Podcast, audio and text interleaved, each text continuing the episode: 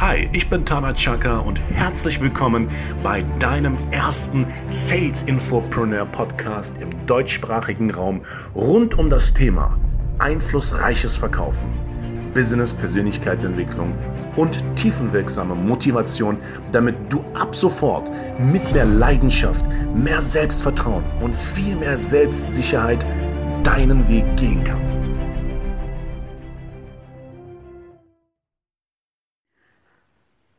Hi, herzlich willkommen zu einer weiteren Podcast-Reihe. Ich heiße Tana Chaka und in dieser Podcast-Reihe geht es um den Hauptunterschied zwischen amerikanischem ja, Unternehmergeist und deutschem Unternehmergeist. Und ich möchte dir gerne einfach meine individuelle Erfahrung hier wiedergeben und verspreche dir, dass du mit diesen Informationen viel reicher an Bewusstsein wirst und hier und da einige Stolpersteine vermeiden wirst. Sprich, ich möchte dir einfach grundlegend mal erklären, wie grundsätzlich der überwiegend ähm, konservative deutsche Unternehmer denkt und äh, möglicherweise der innovative Amerikaner anders macht und demnach auch noch erfolgreicher macht. Ich möchte dir einfach ein klassisches, klassisches Beispiel geben.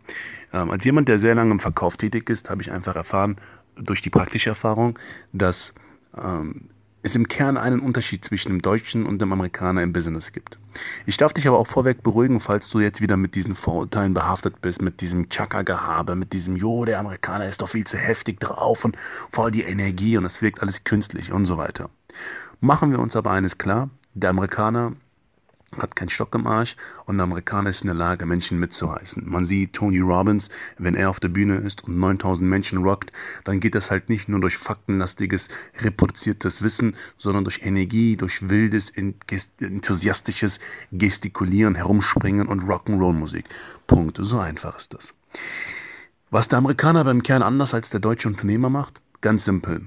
Die Entscheidung, die der Amerikaner heute trifft, beruht er nicht auf die Vergangenheit, sondern er beruht auf die Zukunft. Was heißt das? Jeder Mensch auf diesem Planeten hat negative Erfahrungen gemacht. Jeder Mensch auf diesem Planeten hat Scheiße gefressen. Ja, Code ist ein bekanntlich guter Dünger. Der Amerikaner aber lässt sich nicht von den vergangenen Ereignissen allzu sehr prägen. Sprich, es ist für ihn kein Last mehr, kein, kein, kein, wie sagt man das, kein Laster mehr.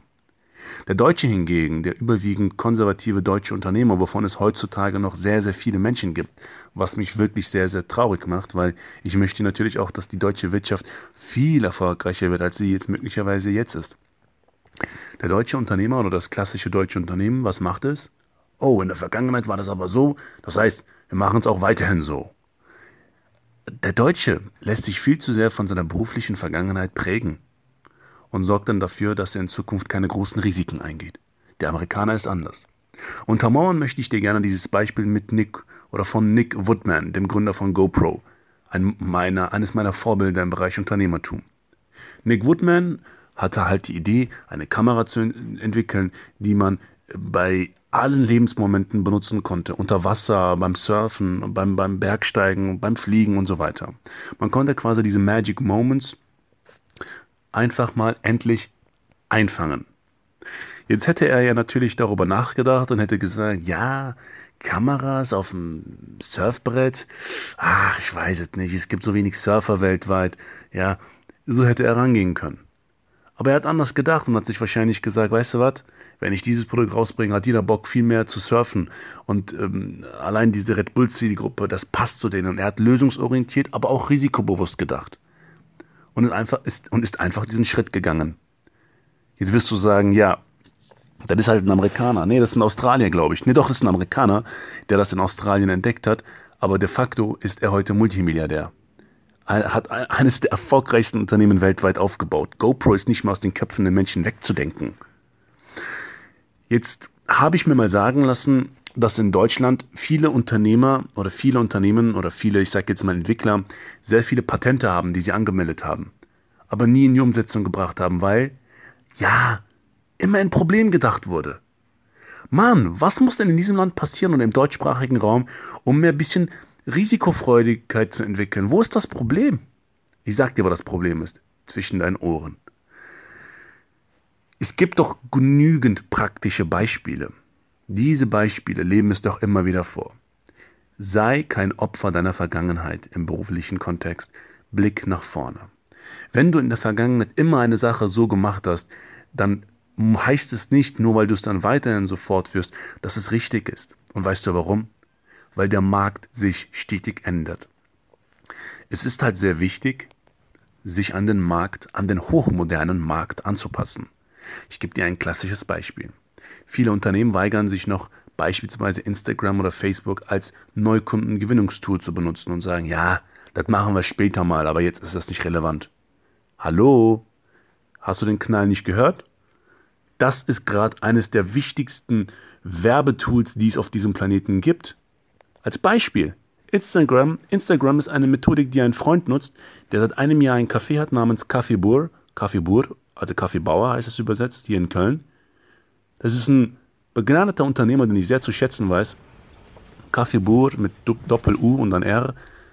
Er hat in eineinhalb Jahren es geschafft, dafür Sorge zu tragen, dass eine enorme Schlange vor seinem Laden zu sehen ist. Durch unter anderem einem hervorragenden Instagram-Marketing.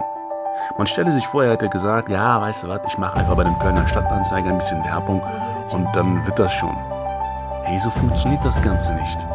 Er war so smart und ist es immer noch und hat sich an den modernen Markt angepasst, hat Influencer benutzt, hat Kundenreferenzen auf Instagram hochladen lassen, die authentisch sind. Und ich war da letztens selber essen. Äh, ich glaube, da gibt es so ein Hashtag Foodporn. 100% unterschreibe ich das. Hochgradig gesund und sehr lecker. Und das ist das lebende Beispiel. Eines von vielen.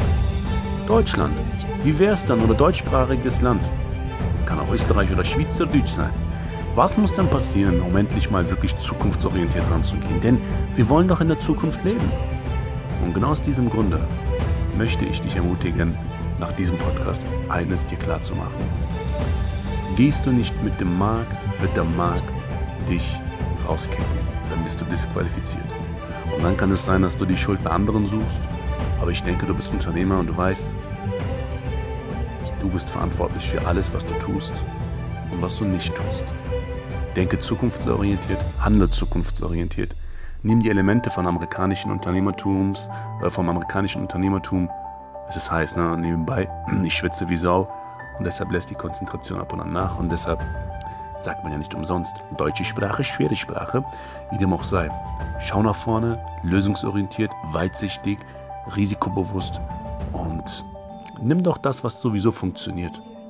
Adaptiere einige wichtige Elemente des amerikanischen Unternehmertums. Wie eben gesagt, zukunftsorientiertes Denken und Handeln, lösungsorientiert und do it. Tu es einfach. Zerdenke nicht, auch wenn wir im Land der Denker und Dichter leben. Dein Tana Chaka. Und wenn dir dieser Impuls, dieser knackige Impuls gefallen hat, abonniere doch gerne meine Seite, hinterlasse einen Kommentar auf iTunes, auf Spotify, auf Android, überall, auf Anchor.fm, überall, wo du das gerade hörst. Gib mir doch gerne ein Like und vielen Dank für deine Aufmerksamkeit. Dein Tana Chaka. Ciao.